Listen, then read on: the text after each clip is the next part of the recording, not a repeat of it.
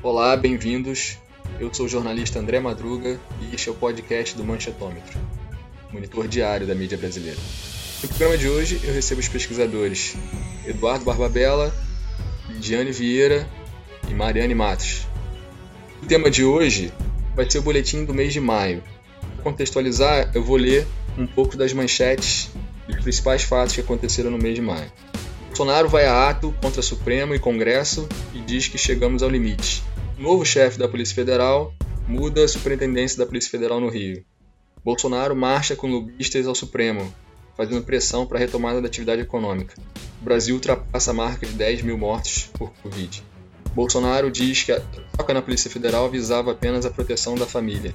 É divulgada a transcrição do vídeo da reunião ministerial em que Bolsonaro afirma: interferir, ponto final. O novo ministro da Saúde, Nelson Tais, pede demissão. Brasil supera a marca mil mortes por dia, Covid. Bolsonaro demite Regina Duarte, da Secretaria de Cultura. O governo adia a prova do Enem após derrota no Congresso. E é divulgada a íntegra, quase a íntegra, da reunião ministerial em que supostamente Bolsonaro faz pressão no ministro da Justiça Sérgio Moro, então ministro da Justiça, uma pressão para proteger filhos dele, que estão sob investigação. E por último, o Witzel é alvo de operação da Polícia Federal. O Witzel, governador do Rio, antigo aliado e agora opositor ao presidente. Vamos lá, pessoal. É, o primeiro tópico, eu gostaria que vocês falassem sobre a crise política que começa com a demissão do Moro, no mês passado ainda, e a divulgação da reunião ministerial em que o Weintraub, ministro da Educação, fala mal do Supremo, ainda tem a demissão do Tais e a ascensão de um militar interino, Eduardo Pazuello, o Ministério da Saúde. Mas, tomando isso tudo, o inquérito das fake news que colocam mais pressão sobre o Bolsonaro e alimenta a crise com o Supremo Tribunal Federal. Como que os jornais cobriram essa crise política toda do mês de maio? Olá, André. É um prazer estar aqui de volta. Bem, a questão da crise política no jornal o Globo, principalmente, né, começando pelo representante fluminense do nosso manchetômetro, a crise política no Globo foi tratada inicialmente como uma grande bomba, né? O, não é segredo, não é mistério que durante o período da Lava Jato, o Globo foi um dos grandes mecanismos de divulgação de informações pelo então juiz Sérgio Moro. Uma vez que o Moro sai do Ministério da Justiça, e é bom a gente lembrar que no mês de abril foi o Jornal Nacional quem primeiro divulgou as conversas de Sérgio Moro, aí já, já demitido, né, já, já tinha pedido demissão do, do cargo de ministro da Justiça, com o presidente com a deputada federal Carla Zambelli, né, então essa dobradinha já vem há algum tempo. Foi o, o jornal Globo que começou, que também defendeu os posicionamentos do ex-ministro, agora então, né, ex-ministro, no, no que tange a questão da reunião ministerial. Primeiro, acho que o primeiro, a primeira questão do jornal foi a posse do novo diretor-geral da PF. Quando a posse do diretor foi feita a portas fechadas, o jornal já começou a duvidar das posições de Bolsonaro. Né? Ela começa já a discutir que talvez as denúncias de Moro possam ser verdadeiras. Afinal, para que você vai fazer uma posse tão às escondidas, né? principalmente um cargo tão importante? À medida disso, o jornal começa a discutir o ponto do o depoimento de Moura PF, também é um tema do início do mês, e que teria sido comemorado pelo Planalto, né, porque não dava o, o que, que o depoimento traria. O depoimento não trouxe acusações, mas ele trouxe um roteiro de, de investigação, então isso seria bom para o Planalto. Então o jornal começa a discutir essas questões, também lembrando, como você já falou das manifestações que o Bolsonaro participou, também já, já, já destacando sempre que o Bolsonaro tinha um, uma, uma ação, né, tinha uma, uma predileção a desrespeitar os limites, respeitar os limites legais do seu cargo. E daí você tem a discussão sobre o vídeo da reunião ministerial. Antes do vídeo ser colocado, ser divulgado, o jornal já aponta que isso seria como se fosse uma bala de prata no Bolsonaro, ou seja, que o Moro tinha acertado em cheio que esse vídeo, né, diante de todas as discussões que se tinha sobre o texto, que o vídeo ia ser uma bala de prata que ia destruir o governo, o, o Jair Bolsonaro sobre a questão da interferência na Polícia Federal, e fala sobre como o vídeo também desconstruiria as falas dos ministros, da, dos ministros militares. Então, nesse primeiro momento, que a gente viu muito no, no, no, no Globo, né, no jornal Globo, um fortalecimento das acusações de Sérgio Moro ao governo Bolsonaro. Né? Então, eles começaram trabalhando muito nesse primeiro momento, até a reunião, e a reunião para eles comprova a tese do, do Moro e não a tese do Bolsonaro, sobre interferência na Polícia Federal. Não sei como, queria ouvir um pouco da Lidiane e da Mariane sobre como o Estadão o, e, o, e a Folha também trabalharam essa questão da reunião ministerial. Olá, gente. É sempre bom estar aqui com vocês. É, bom, a Folha já não vem simpatizando muito com o Bolsonaro faz algum tempo, né? Quem está acompanhando os outros episódios do nosso boletim sabe que a Folha está colecionando adjetivos negativos a respeito do presidente. E não foi diferente em relação a toda essa crise política durante esse mês.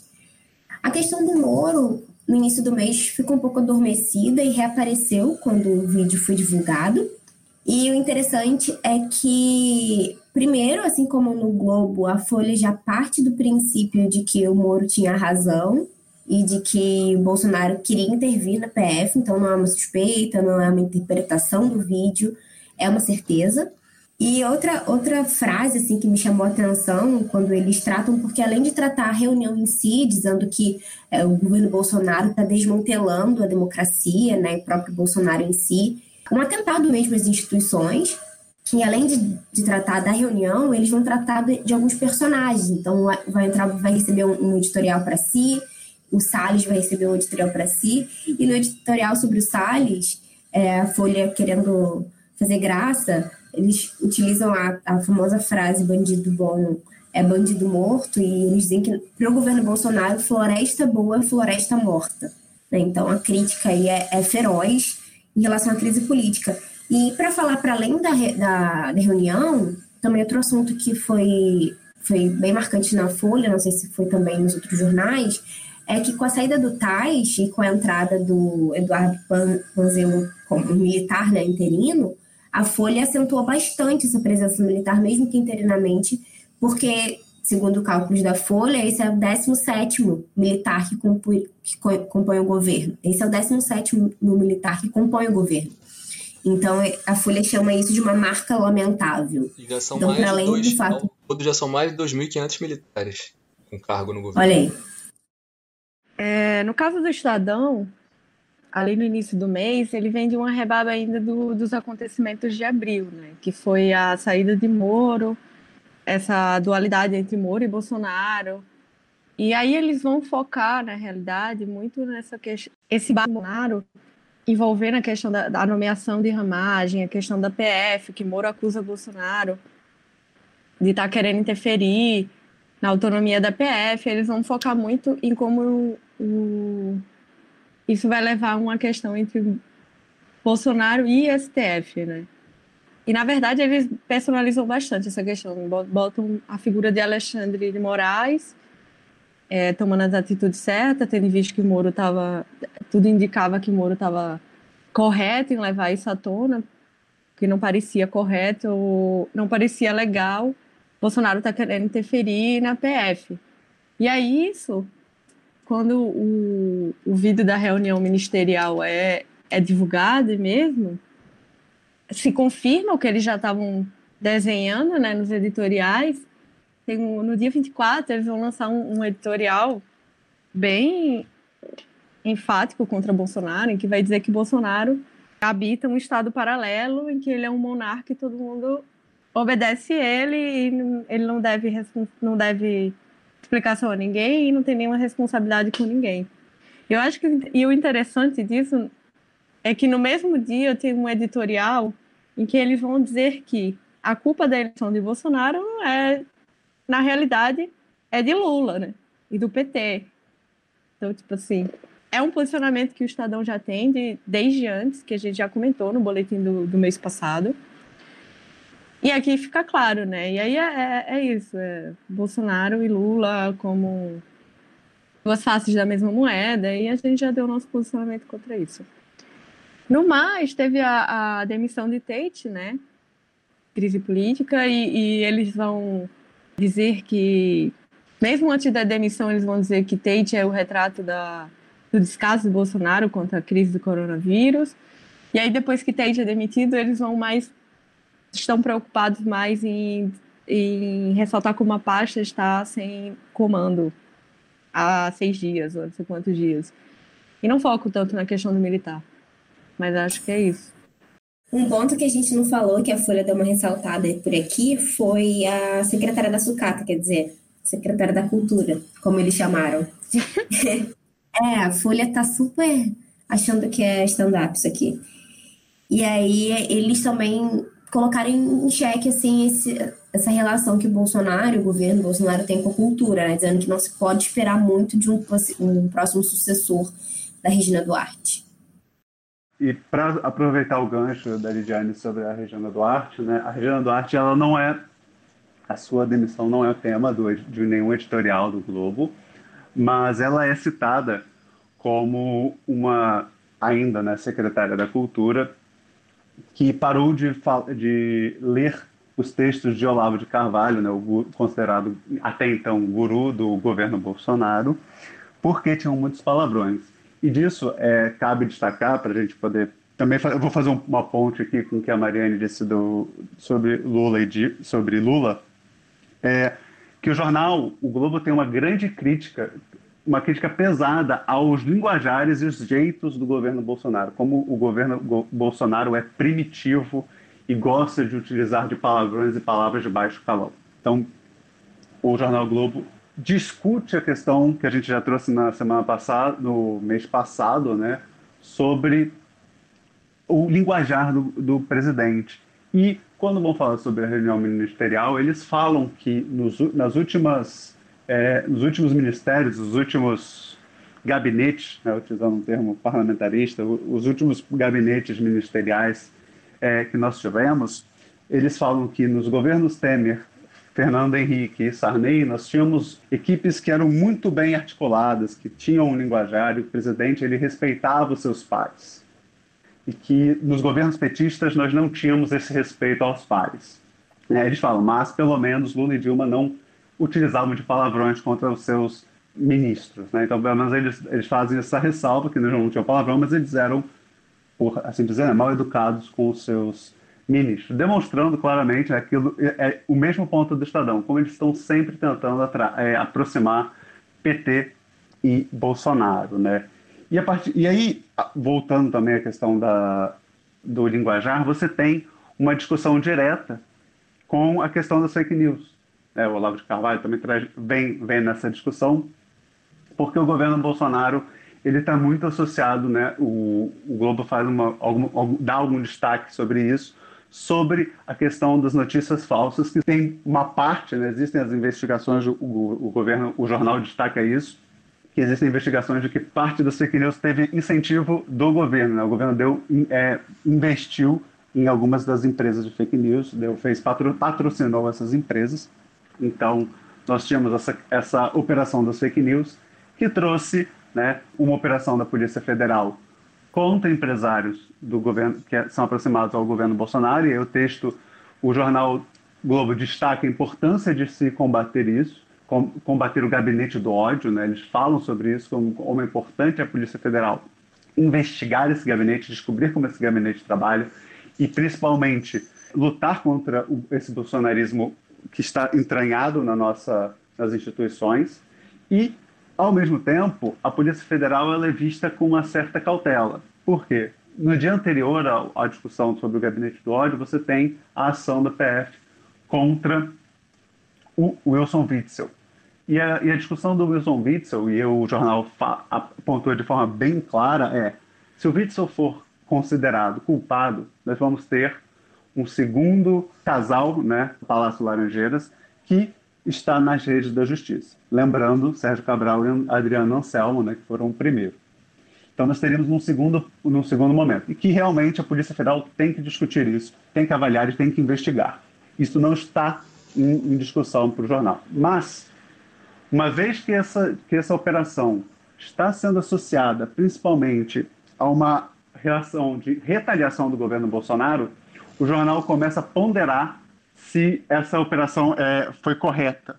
não pelas suas provas e atitudes, eles não discutem isso, mas se a ação da Polícia Federal como uma ação de governo, do governo Bolsonaro, contra, como o André disse no início, contra agora o opositor, se isso é positivo pro, se isso é positivo para o Estado brasileiro. E para o jornal isso não é. Então, o jornal vai apontar como a Polícia Federal agora, né, dentro dessa discussão, faz algumas investigações importantes, mas ao mesmo tempo nós temos, dentre essas investigações importantes, nós temos algumas questões que precisam ser resolvidas, como a, a interferência do governo Bolsonaro numa possível retaliação aos seus agora opositores. E aí essa interferência de Bolsonaro em todos os âmbitos da política foi tema do, do, do Estadão do mês todo, né? Porque a gente teve um mês, na realidade, de muita ameaça às instituições, apesar do foco ter sido mais voltado da, da disputa entre o STF, o Poder Judiciário e o Poder Executivo, né? E aí eu fico pensando, por exemplo, uma frase, eu deixo aqui o questionamento, que foi frase de um editorial do Estadão, e que é uma frase de Bolsonaro que diz: Eu sou a Constituição. E aí eu fico pensando nessa comparação, que a nosso ver isso já foi tema que é completamente descabido, entre é, o PT e Bolsonaro, a que pé estaríamos se Lula ou Dilma tivesse falado que era a Constituição? Né? Por fim, esse inquérito da fake news não aparece no Estadão, nos seus editoriais, também porque por ser final do mês, não sei como será tratado em junho. É, no início do mês, eles falam sobre um projeto da, de coalizão de 24 veículos de imprensa para combater fake news, é a única menção que eles fazem no mês de maio. Sobre esse assunto, duas questões importantes na Folha. A primeira é que o Witzel, é, como alvo dessa operação, ele não é o objeto central da Folha. Ela faz um editorial comparando os dois casos para defender a Polícia Federal. Então, o objetivo ali não é se o Witzel está certo, está errado. Ela coloca em xeque talvez a forma, mas diz que o importante é que a PF continue agindo é com seu papel constitucional de investigar e esclarecer, aqui, é, termos da, do jornal, a atuação criminosa de agentes públicos e privados. Então, a Folha não está muito interessada nesse debate, no sentido de que, para ela, ganha o país e ganha a democracia, a CPF está cumprindo seu papel para além de tendências ideológicas, digamos assim, né? Já que a gente estava em um debate se o Bolsonaro está ou não interferindo para a Folha, está. O outro assunto que me chamou bastante atenção, eu fiquei, na verdade, até surpresa quando eu li, foi o último editorial de maio da Folha, dia 31. É um editorial único, normalmente são dois, tratando sobre livre expressão. E além, apesar do termo, do título, e, e do assunto serem liberdade, a liberdade aqui, na verdade, é um caminho para tratar do inquérito das, das fake news. Então, a Folha quer defender o inquérito, ela quer apoiar o inquérito, mas ela se declara apoiadora de uma perspectiva de liberdade de expressão mais aproximada dos Estados Unidos, como ela mesma diz, uma liberdade que fosse mais ampla, ou seja, para citar um próprio termo da, do jornal, ele diz que esse tipo de perspectiva tem algumas limitações, inclusive, por exemplo, aceitar que pessoas defendam o AI-5. É, mas a questão para a Folha, então, é que o, o inquérito, apesar de ter nascido com certos problemas, ele vai encontrar redenção no fato de que a liberdade ela precisa ser assegurada, mas a gente vive num Estado democrático de direito e quando os direitos são violados pela expressão de alguém, por exemplo, como um presidente, um parlamentar, atentam contra a democracia, eles precisam ser punidos por esse tipo de comportamento. Então, a Folha vai criticar a maneira como essa, esse inquérito começou, especialmente por dizer que não, não convém que o mesmo órgão faça todos os procedimentos a respeito de uma mesma questão, investigar, acusar, julgar, enfim mas ela vai acabar sendo favorável ao prosseguimento da, do inquérito.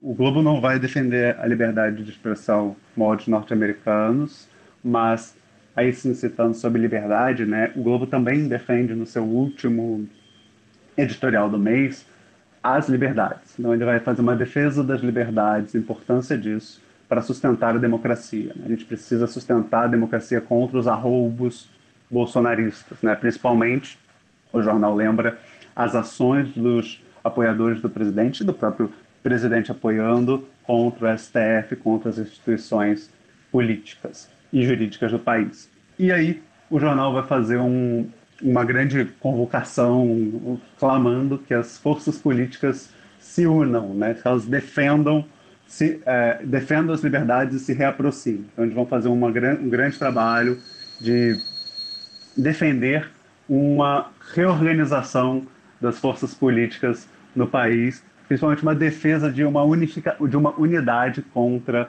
não Jair Bolsonaro, né, mas contra as ideias pregadas pelo bolsonarismo, principalmente esse autoritarismo. A defesa do jornal aqui é uma defesa da democracia contra o autoritarismo que o governo Bolsonaro estava estaria representando. Até porque a gente tem que lembrar que durante o mês nós tivemos a nota do general Heleno, ministro da, do Gabinete de Segurança Institucional, que fa afirma, falava sobre a possibilidade de descumprir uma ordem judicial, né, ir contra uma decisão judicial é, defendendo o, o, presidente. Então, aquele, aquele momento, aquela nota trouxe muita apreensão, né, se destacou como uma possibilidade de um. Né, muitas pessoas se alarmaram e trouxeram a possibilidade de um golpe, uma, um, um golpe militar, alguma coisa assim, mas basicamente foi um, uma nota que trouxe uma nuvem de autoritarismo para o ar. Né? E acho que isso que é o importante aqui. E o jornal já, já tá, tratou, né, e durante o mês todo já estava fazendo isso, mas no último editorial fez questão de escrever diretamente sobre isso, fazer um texto defendendo a democracia, defendendo as liberdades contra essa nuvem autoritária que pairava Brasília. Eu vou aproveitar a fala da, da Mari para lembrar que esse tema da falsa equivalência promovida pela mídia entre Bolsonaro e Lula foi tema do nosso podcast anterior. Quem quiser pode chegar lá que tá bem legal esse episódio. Tomando o episódio de hoje, o boletim de maio, é, o próximo tópico é economia. Como os jornais abordaram a economia, falando sobre agenda de reformas, a renda emergencial, os reflexos do coronavírus na atividade econômica, a questão do lockdown, da flexibilização que os estados estão promovendo, o Dória mudado de opinião, como os jornais trataram a economia. Bem, André, até para a gente fazer um link com a sessão passada sobre a crise política, a economia, principalmente no Globo, ela foi sempre tratada como um tema que partia de outros temas, né? Então era, era sempre, o, por exemplo, a crise política ela refletia na economia. Bolsonaro, as ações do presidente refletiam na economia e isso era sempre uma questão. Inclusive, é, para mim é muito claro durante o, o mês de maio do jornal Globo, né, que eles tentam de, demonstrar para o presidente que utilizando dados científicos, dados históricos, dados estatísticos, qualquer tipo de dado que, ele, que eles pudessem trazer, que eles pudessem associar e, e apresentar para o presidente, né, demonstrar que as ações do presidente não só eram prejudiciais para o povo em si, questões fitossanitárias, questão de saúde das pessoas, questão de vida, né, para as pessoas viverem, ele poderia estar matando as pessoas, ele poderia prejudicar e matar pessoas, né, mas também tentaram desconstruir o argumento do presidente. Né? Por quê? O presidente defendia, sobretudo, que o isolamento vertical e o lockdown, né, que também foi defendido durante um tempo, inclusive durante maio, o jornal O Globo defendeu o, o lockdown na cidade do Rio de Janeiro. Eles defenderam com um editorial sobre isso, defendendo que precisava, o, o governador Witzel e o prefeito Crivella deveriam se aproximar para realizar esse lockdown. Eles, eles demonstraram que se o governo estivesse agindo de forma agressiva contra o coronavírus, defendendo o isolamento, endurecendo a quarentena no país, né, ou seja, fortalecendo as ações de combate ao coronavírus, diferente do que eles estão fazendo no, até agora, até o momento, nós estaríamos já com uma economia já pensando em se restabelecer. Então eles vão utilizar exemplos não só de outros países, como Coreia do Sul e China, né, que retomam as suas vidas, de Nova York, eles apresentam alguns dados sobre isso, mas também vão trazer exemplos históricos. Eles vão trazer, por exemplo, que na crise da gripe espanhola se demonstrou que se você faz um trabalho de isolamento mais duro, você garante o restabelecimento mais rápido da economia. Então, eles estavam muito preocupados com o restabelecimento da economia e também preocupados com os resultados que a pandemia vai trazer para a nossa economia no futuro. Né? A gente tem que lembrar, eles já falam isso desde o mês passado, que os, o, você precisa defender e combater a, a, a pandemia protegendo o cidadão, e que isso vai trazer custos. Mas o jornal também vai trazendo muitas vezes isso, como como é importante você fazer justiça social, mas que você tem que tomar cuidado para que o espírito populista não prejudique as contas no futuro. Então, como é importante você proteger de alguma forma os corpos públicos para que essa, essa defesa das pessoas, essa proteção às pessoas, que é importante, o jornal não vai contra em nenhum momento a defesa das pessoas, mas que é importante que você faça justiça social e não destrua a economia por completo. Então, eles vão se preocupar com a ação dos, de tribunais, por exemplo, para garantir que os contratos estão corretos. Então, eles vão defender as, que as agências garantam que os contratos estão corretos. Eles vão defender que o funcionalismo público, né, novamente, que as reformas venham aí. Eles vão defender que o funcionalismo público também ajude na luta contra o coronavírus, que isso não fique só nas mãos do, do empresariado, dos trabalhadores do setor privado. Então, eles vão sempre defender ações, mecanismos para minimizar os efeitos econômicos da Covid-19 no país. Então, eles estão muito preocupados com o que vai acontecer no futuro, já estão trabalhando para tentar minimizar os pontos. Mas, e aí eu sempre gosto de reforçar isso, não está se discutindo aqui se você precisa ou não defender e proteger as pessoas. Você precisa proteger, mas você precisa proteger o Estado também de gastos desnecessários. E aí eles vão contra o governo, eles falam sobre a falta de um governo que garanta e proteja isso. Inclusive, em um, dos outro, em um outro texto, eles demonstram como as ações do governo Bolsonaro não inspiram confiança para o investidor externo e que isso também prejudica o restabelecimento da economia brasileira no, no cenário mundial. Para reforçar isso, Dudu, lembrando que o, o quando saiu, ele falou que é importante a gestão pública focar no, no que já é conhecido, né? E não investir recurso que é escasso, uma coisa não comprovada como a cloroquina, por exemplo, né? Lidiane? Bom, no quesito economia, a Folha é bem presente, mas esse assunto é muito vasto, né? Então seria complicado tratar de todos os assuntos que a Folha aborda dentro do, desse grande tema economia. Para representar a Folha, talvez fosse melhor eu apresentar aqui o argumento dela mais puramente econômico, porque assuntos como lockdown e como o Dória e o Covas estão titubeando um pouco por conta da falta de dados e tudo mais, apareceu. A questão da cloroquina apareceu.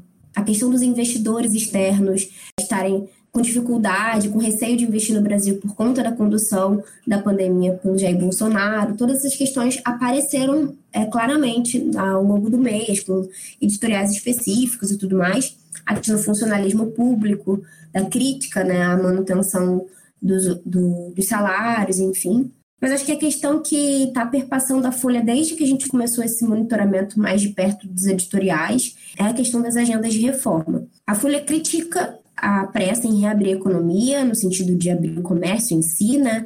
Tem alertado para. Constantemente a gente brincou já sobre isso aqui, falando que todo mundo ia sofrer, né? É, quando a pandemia acabasse. Então, a Folha está batendo forte no fato de que a pandemia vai causar uma crise econômica que não é só no agora, no depois também. Mas mais importante do que o diagnóstico da Folha é o remédio que a Folha apresenta para isso. Então, a Folha está dizendo: os juros baixos que a gente tem hoje, eles não vão dar conta de segurar a crise econômica que vai se amplificar. Então, o que precisa fazer? A Folha disse isso claramente com essas palavras. A gente precisa fazer uma dosagem mais ambiciosa das reformas. Então, não é só reforma, é mais reforma do que a gente tinha antes. Então, a Folha está intensificando essa argumentação, dizendo que se isso não acontecer, os juros baixos vão ser efêmeros e que a única maneira de manter, manter os juros baixos, manter uma tentativa, um vislumbre de uma retomada da economia é controlar, claro, os, os gastos públicos, né? Esse é um argumento que a gente já viu aparecer aqui diversas vezes, e investir em reformas do Estado.